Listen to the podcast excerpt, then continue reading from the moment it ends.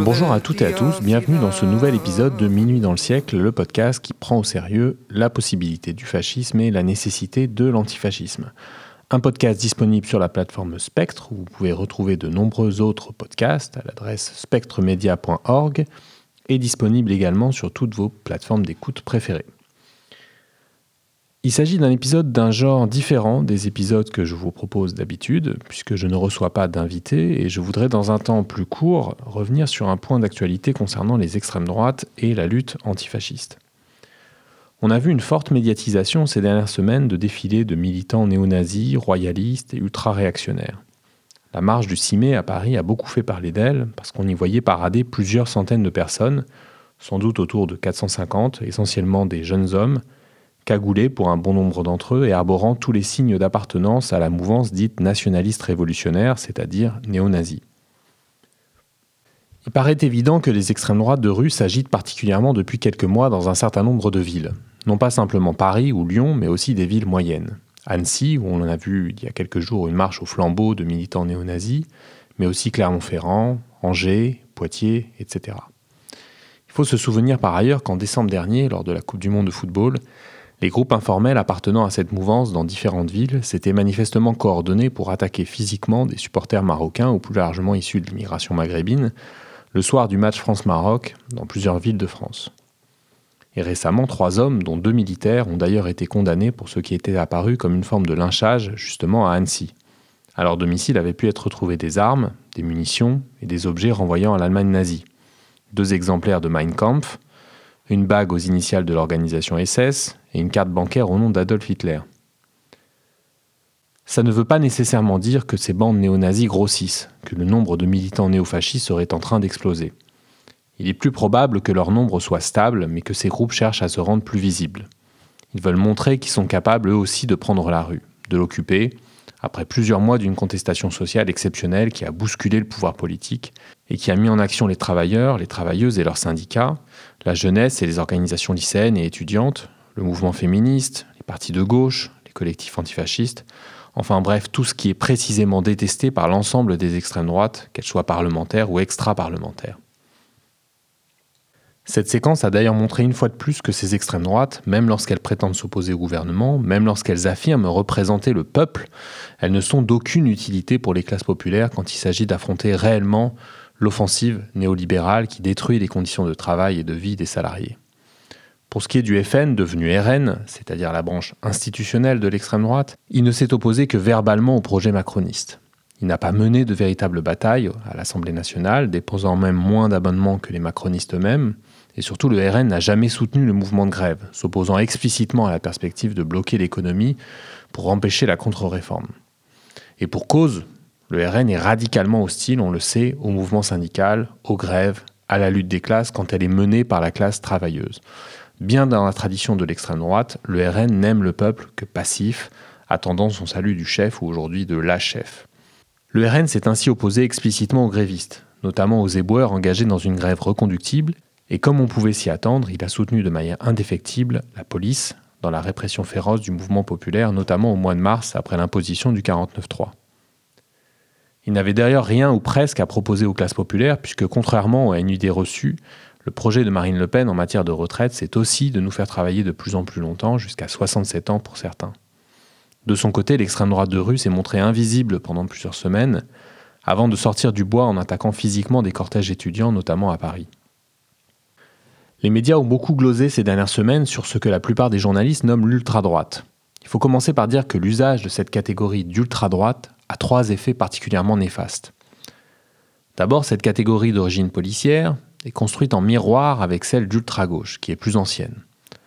Ce faisant, on crée un parallèle entre des courants politiques dont les projets sont radicalement antagonistes, et on les agglomère de manière dépolitisante sous la catégorie ultra, au nom de leur usage de la violence.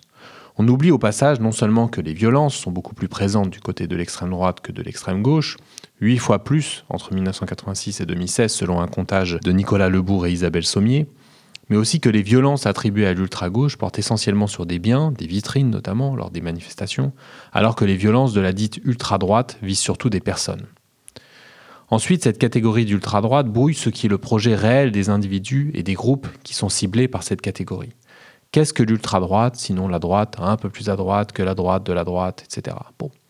En somme, on ne sait pas de quoi on parle. Ce qui importe de rappeler, qui devrait être évident, c'est que les groupes en question professent des idéologies xénophobes, antisémites, islamophobes, négrophobes, suprémacistes, masculinistes, homophobes, réactionnaires et ultra-autoritaires. En somme, il s'agit de groupuscules ou de bandes néofascistes, voire néo-nazis, même si on trouve aussi des branches qui se caractérisent davantage par la dimension intégriste, comme Civitas, ou royaliste, comme l'Action française.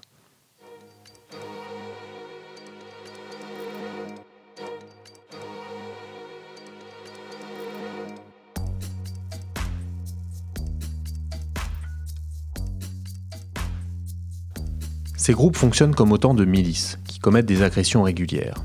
À ce titre, le fait qu'ils aspirent à être plus visibles, à davantage occuper la rue, est particulièrement inquiétant et dangereux parce qu'on sait que ces groupes sont intrinsèquement ultra-violents. Toute leur idéologie, toute leur vision du monde les incline à commettre des violences racistes, sexistes ou homophobes, mais aussi des violences contre tous ceux et toutes celles qui défendent des idées d'égalité et de justice sociale. Des violences qui vont jusqu'au meurtre. Pour ne prendre que la France, on se souvient par exemple que des colleurs d'affiches du FN avait tué par balle un jeune de 17 ans à Marseille en 1995, Ibrahim Ali. Que des nazis, présents dans une manifestation organisée par le FN, avaient tué Brahim Bouharam en 1995, là encore, en le jetant dans la Seine. Il y a dix ans, c'était Clément Méric, un militant antifasciste et syndicaliste, qui était assassiné par des nazis en plein Paris. Et plus récemment, deux militants du GUD, passés par l'armée, ont assassiné par balle le rugbyman argentin Federico Aramburu. Le troisième effet néfaste de la catégorie d'ultra-droite, c'est qu'elle crée une distinction factice entre celle-ci et une extrême droite qui, elle, serait légitime parce qu'elle n'utilise pas la violence, en l'occurrence le RN. Il est vrai qu'il y a une différence de stratégie.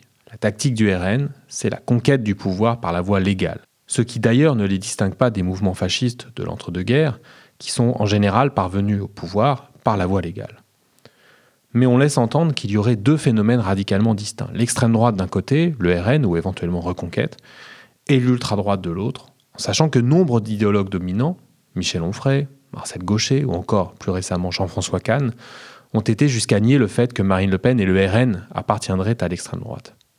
Pas d'extrême droite, Marine Le Pen? Marine Le Pen qui est entrée au FN en 1986, à une époque où le FN comptait nombre d'anciens collaborationnistes ou d'ex-membres de l'OAS, une organisation terroriste, Marine Le Pen qui a assumé sans broncher toutes les déclarations antisémites et négationnistes de son père pendant plus de 25 ans jusqu'à être la directrice de campagne de Jean-Marie Le Pen, son père, en 2007 lors de l'élection présidentielle.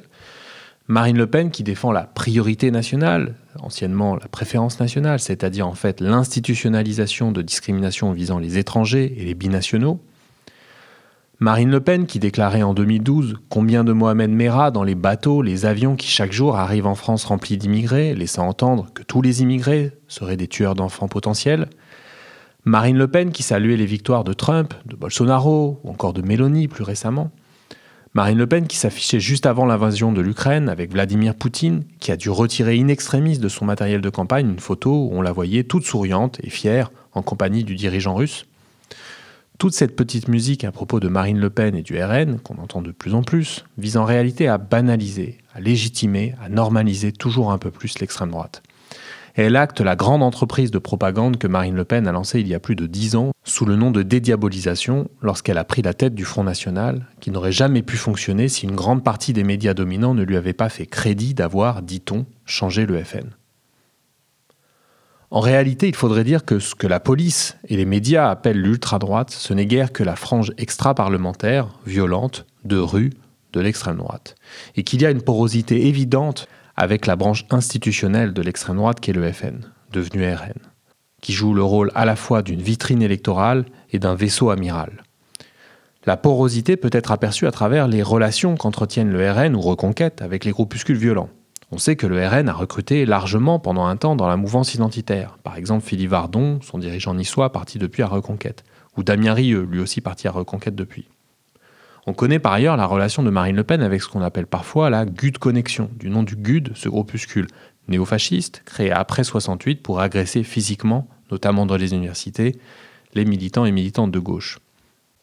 La GUD Connexion, cela désigne essentiellement Frédéric Chatillon et Axel Lousteau. Le premier a notamment été salarié par le FN dans le cadre de la campagne présidentielle de Marine Le Pen en 2017 et a été condamné par ailleurs pour des faits d'escroquerie et d'abus de biens sociaux, affaire dans laquelle le RN a également été condamné.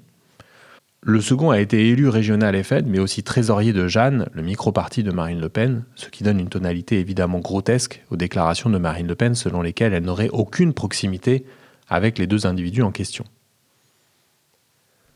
Ces deux militants, qui sont les dirigeants d'une agence assurant encore actuellement en tant que prestataire l'essentiel de la communication publique du Rassemblement national, ont gardé des liens avec toute la constellation dite d'ultra-droite, si bien qu'Axel Lousteau était présent lors du défilé néo-nazi du 6 mai dernier.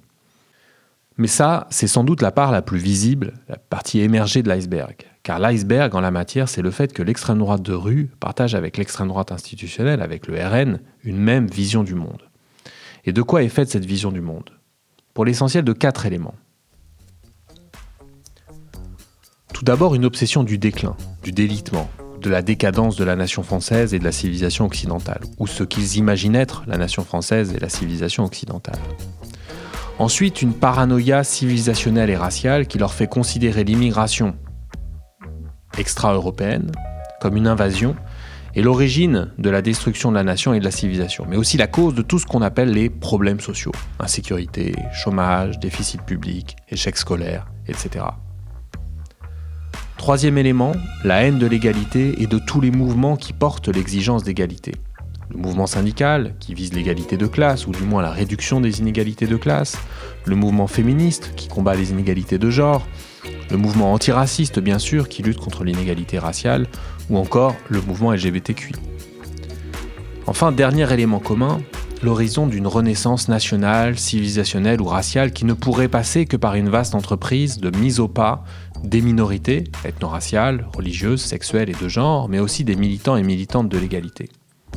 Mise au pas qui peut être présentée de manière plus ou moins violente, plus ou moins brutale par les différents courants de l'extrême droite, allant de l'étouffement progressif jusqu'à l'écrasement brutal. Mais pour tous les courants de l'extrême droite, le redressement de la nation française ou de la civilisation occidentale ne peut avoir lieu sans épurer celle-ci des ennemis et des traîtres, de celles et ceux qu'ils perçoivent comme radicalement étrangers et étrangères, et de celles et ceux dont ils estiment qu'ils sont complices de la destruction de la nation. Bien sûr, sur le fond de cette communauté de vision du monde, ces groupes se distinguent les uns des autres par des histoires diverses, des modèles qui ne sont pas toujours les mêmes, des tactiques variées, mais aussi des différences idéologiques assez nombreuses. Certains groupes sont étatistes et d'autres anti-étatistes. La plupart professent un catholicisme plus ou moins intégriste alors que d'autres se réclament du paganisme. Certains mettent l'accent sur la nation française et d'autres plutôt sur l'Europe ou l'Occident, etc.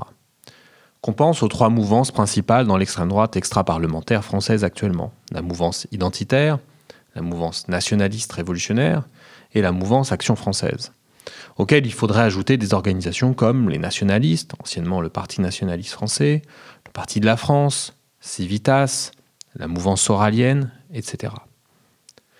Et puis il faut ajouter à ce tableau des individus et des groupes souvent moins identifiés, plus isolés, mais parfois passés par les structures traditionnelles de l'extrême droite, comme ça avait été le cas de Breivik en Norvège, des gens qui planifient des attentats dans une visée souvent accélérationniste, sur le modèle des attentats d'extrême droite commis un peu partout dans le monde occidental contre des musulmans et des musulmanes, des juifs, des juives, des immigrés ou encore des afro-américains ou afro-américaines, que ce soit aux États-Unis, en Nouvelle-Zélande, en Allemagne, etc. En France, on se souvient de Claude Cinquet, un ancien militant du Front National qui avait tiré sur des musulmans à la mosquée de Bayonne et avait fait deux blessés graves parmi des fidèles.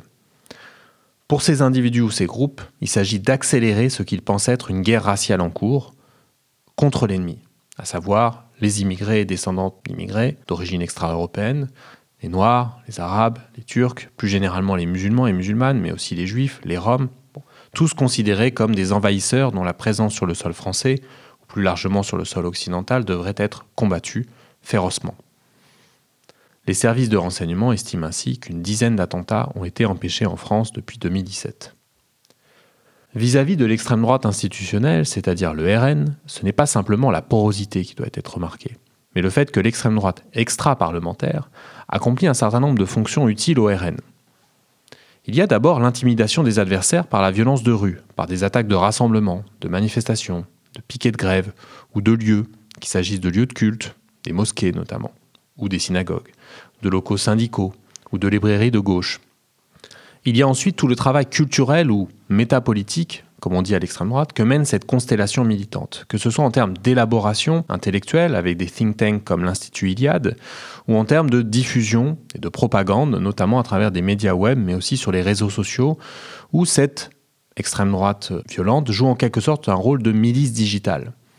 Enfin, cette extrême droite extra-parlementaire forme des cadres dont une partie finit régulièrement au RN, et ce depuis des décennies. Alors que faire face à cette branche extra-parlementaire violente de l'extrême droite? La première chose, c'est évidemment de ne pas minimiser ou banaliser leur présence, particulièrement quand ils sortent dans la rue, et donc de riposter ou mieux d'agir de telle manière qu'on ne laisse pas passer un défilé de ces nervis. Partout où ils sont, il faudrait une contre-manifestation plus large et plus déterminée. C'est d'ailleurs ce qui se passe bien souvent. Par exemple à Saint-Brévin, où lorsque 250 militants d'extrême droite se sont déplacés pour intimider les élus locaux et les habitants, et empêcher l'installation d'un centre d'accueil pour les demandeurs d'asile, eh bien, il y avait en face 1300 personnes. Car il faut y insister, cette extrême droite de rue reste faible numériquement et très peu implantée socialement. C'est ça précisément qu'il faut empêcher, leur implantation dans des villes, ce que le GUD avait tenté il y a quelques années sous le label Bastion Social et qui prenait modèle sur le groupe néofasciste italien Casapande. Ne pas minimiser donc, mais ne pas les surestimer non plus, ce qui serait un cadeau à leur faire. Ils aiment s'imaginer plus forts qu'ils ne sont, mais ils ne sont pas grand-chose. Même si ces groupes et le RN avaient pu s'insérer dans la manif pour tous, la capacité spécifique de l'extrême droite, qu'il s'agisse du RN ou des mouvances extra-parlementaires, à impulser des mouvements de masse est quasi nulle. Les initiatives de rue lancées par l'extrême droite ne dépassent à l'heure actuelle jamais les quelques centaines de présents, y compris pour Reconquête qui pourtant revendique plus de 100 000 adhérents. La seule manifestation d'extrême droite qui avait réussi à mobiliser plusieurs milliers de personnes, appelée Jour de colère en 2014, était particulièrement inquiétante mais n'avait été qu'un feu de paille. Faut-il revendiquer la dissolution de ces groupes et l'interdiction de leurs initiatives? Il s'agit là, à mon avis, d'une fausse bonne idée. On a d'ailleurs pu mesurer l'inefficacité de ces dissolutions qui ont été nombreuses au cours des dix dernières années. Jeunesse nationaliste, œuvre française, passion sociale, identitaire, zouave, etc. Tout ça n'a nullement empêché l'extrême droite de rue de continuer ses activités ses violences, son travail idéologique, etc. Ça a même sans doute renforcé les franges les plus violentes, la mouvance dite nationaliste révolutionnaire, en lui donnant une aura de victime de l'État. Ces groupes se reforment de toute façon sous d'autres noms ou leurs militants se dirigent vers d'autres organisations. Ces dissolutions et ces interdictions sont en réalité des coups de com' de la part du gouvernement qui permettent aux macronistes trois choses. D'abord montrer une certaine fermeté pour asseoir une ligne de défenseur de la République. Ensuite, apparaître équilibré pour légitimer les dissolutions ou tentatives de dissolution de collectifs de lutte antiracistes, antifascistes ou anti-impérialistes, tels que le collectif contre l'islamophobie en France, le GAL, le groupe antifasciste lyonnais et environ, Palestine vaincra ou encore Nantes révoltée. Enfin, ça crée des précédents utiles au sens de précédents qui peuvent être utilisés ensuite contre les luttes populaires. Si on banalise l'interdiction de manifestations ou de colloques d'extrême droite, le gouvernement se servira de cet argument ensuite pour interdire des manifestations ou des colloques en prétextant qu'ils sont eux aussi le fait d'extrémistes, mais de gauche. La réponse à l'extrême droite n'est donc pas ou pas principalement légale, elle est politique. Nous devons construire une lutte politique contre l'extrême droite et une alternative politique à ce monde qui permet à l'extrême droite de prospérer. C'est tout l'enjeu des jours, des semaines, des mois et des années à venir dans la course de vitesse engagée avec l'extrême droite, la gauche qui n'a pas renoncé à transformer radicalement la société, la gauche dans toutes ses composantes, doit répondre présente face à un double ennemi, l'extrême centre néolibéral, qui détruit nos conquêtes sociales, qui pour ça va toujours plus loin dans un sens autoritaire, et l'extrême droite néofasciste, qui se tient en embuscade, prête, comme dans d'autres pays en Europe, à s'emparer de la machinerie de l'État pour l'utiliser contre les minorités contre les mouvements d'émancipation, contre nos luttes.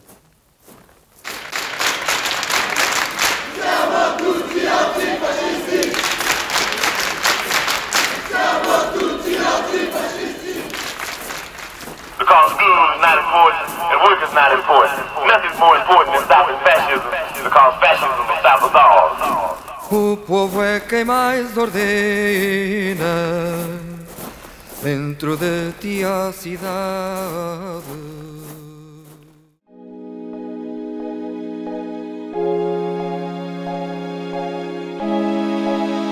Spectro.